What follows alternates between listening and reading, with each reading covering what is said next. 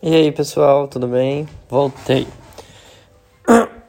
Então, como eu tinha dito, né, o intuito desse podcast é compartilhar algum, algumas vivências minhas, tanto no Brasil quanto aqui na Europa, mais focado aqui na Europa, né, para tirar algumas dúvidas, ajudar quem quem está querendo vir ou até mesmo quem vive aqui com algumas coisas que no início eu não não não soube, não me ajudaram e se eu soubesse, teria me poupado muito tempo e muitas situações ruins até que eu passei aqui.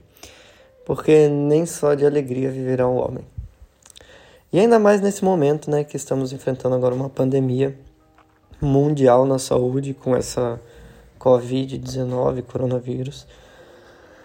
Então, já que estou aqui trancado em casa, sem poder sair, o Portugal, né, Lisboa, que é onde eu vivo, está em em quarentena, né? Tá em estado de emergência por causa disso. Ninguém pode sair na rua, a não ser que seja para ir na farmácia ou comprar comida, alimentos no mercado. Mas a gente acaba evitando até para ver se isso passa logo, né? E se tudo melhora, volta ao comum, como era antes, o mais rápido possível.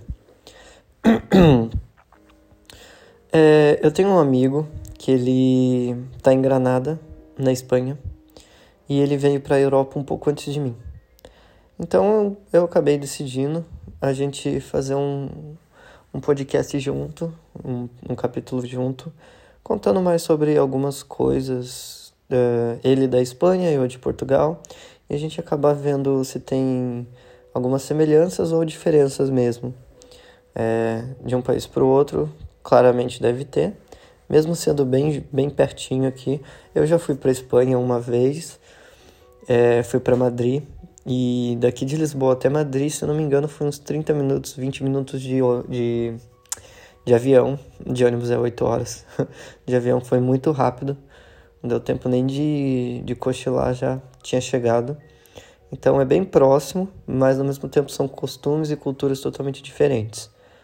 Tanto posso dizer que é, eu senti uma, uma grande diferença mesmo lá, daqui.